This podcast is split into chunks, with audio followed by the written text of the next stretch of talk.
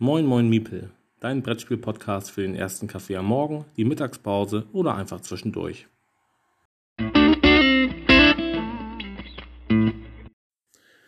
Moin, ja, Überraschung, den Podcast gibt es doch noch. Moin Moin Miepel.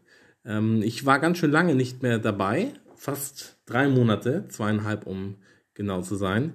Ähm, ja, ist irgendwie bei mir ganz viel dazwischen gekommen und äh, habe es dann auch aus den Augen verloren und ähm, habe mir vielleicht auch zu hohe Ziele gesetzt. Die ganzen Serien, die ich angefangen habe, war vielleicht ein bisschen viel.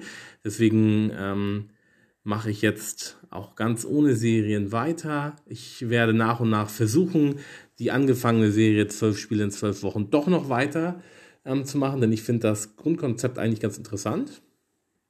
Und ich beziehe mich jetzt auf dieser, äh, in dieser Folge auch ein bisschen auf eine Mechanik, die ich vor vielen, vielen Wochen mal beschrieben habe. Und zwar habe ich damals etwas zu Imperial Settlers Roll and Ride gesagt, ähm, was mir, um das nochmal vorwegzunehmen, ja nicht gut gefallen hat. Jetzt ist auf der Messe in Essen vor einigen Wochen auch fast schon wieder vier Wochen her, nee, sogar vier Wochen her, ähm, ein Spiel auf Deutsch erschienen und zwar Der Kartograf von Jordi Adden im Pegasus Spiele Verlag. Hat ein paar Parallelen zu Imperial Settler, Roll and Ride, aber auch nur die eine, dass es ähm, ein Roll-and-Write-Spiel ist. Ist es eigentlich nicht, denn es gibt keine Würfel bei der Kartograf, sondern es ist eher ein Reveal and Write. Also ähm, das ist kartenbasiert und es ist unfassbar hübsch.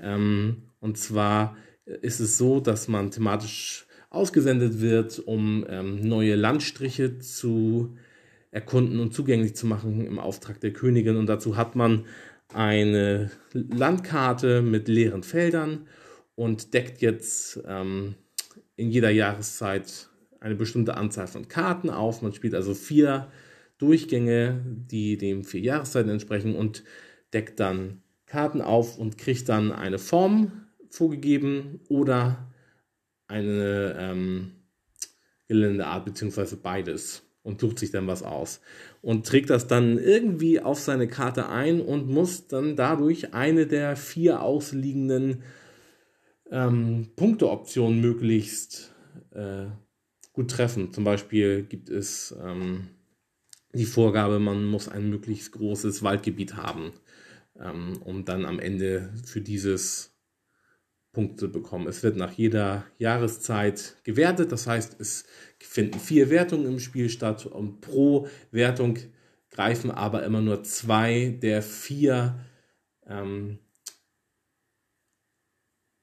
Optionen zum Punkte generieren. Das heißt, äh, ich kriege nicht jedes Mal Punkte für den Wald, sondern in einer anderen Jahreszeit vielleicht für was anderes. Und das macht dieses Spiel sehr taktisch. Macht es viel taktischer auch als andere ähm, Spiele Geschwister, die Würfel benutzen ähm, und hat auch echt einen ganz großen Reiz. Und ähm, die Optik der Karten ist auch wunderschön, wie ich finde. Das spielt bei mir auch immer viel rein. Ähm, ja, es ist laut Pegasus als Kennerspiel deklariert. Das kann ich nicht unterschreiben. Für mich ist es eher ein ähm, Familienspiel. Auf der Packung steht ab 10 Jahren, finde ich finde ich fast, finde ich fast zu hoch. Ähm, aber das ist auch immer ganz individuell und ganz unterschiedlich, äh, mit wem man spielt und welches Kind man vor sich hat und ob da eine Affinität fürs Thema herrscht und sowieso. Ähm, lustig ist, dass auf der Packung angegeben ist 1 bis 100 Spieler. Äh, Habe ich jetzt bis jetzt nur alleine ausprobiert ähm, und es klappt ganz hervorragend alleine und es ist auch toll ähm, geeignet für die Mittagspause. Das werde ich in naher Zukunft auch mal wieder in meiner Mittagspause ausprobieren. In der letzten Zeit habe ich viel Palm Island gespielt. Ah, da haben wir auch gleich wieder ein Thema für eine weitere Folge.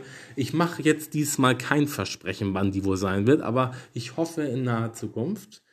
Ähm, gut, zurück zu der Kartograf. Ist ein Spiel im Roleplayer-Universum laut Schachtel Roleplayer ist ja ein eigenständiges Spiel. Ich glaube, das ist letztes oder vorletztes Jahr erschienen. Ähm, ich sehe bis auf die Optik, auf das Artwork eigentlich überhaupt gar keine Parallele und Verbindung zu Roleplayer. Das finde ich irgendwie ein bisschen merkwürdig. Ich äh, unterstelle jetzt mal ganz vorsichtig, dass es da wohl eher darum geht, auch die Roleplayer-Spiele abzuholen und vielleicht da ein paar Kunden zu generieren. Ähm, was aber dabei ist bei der Kartograf, eine Mini-Erweiterung für Roleplayer, also eine neue Personencharakterenkarte. Das ist ja ganz nett. Und die ähm, Mini-Erweiterung für der Kartograf ist auch schon mit hier drin. Das sind nochmal neun Fertigkeiten, die man, wenn man möchte, zu Spielbeginn mischen und auslegen kann und dann wird ein das Einzeichnen der, äh, der, der Felder auf der Karte ein bisschen erleichtert. Das kann man mit reinnehmen, wenn man möchte. Ähm, ich habe gesagt, das lässt sich ganz toll alleine spielen.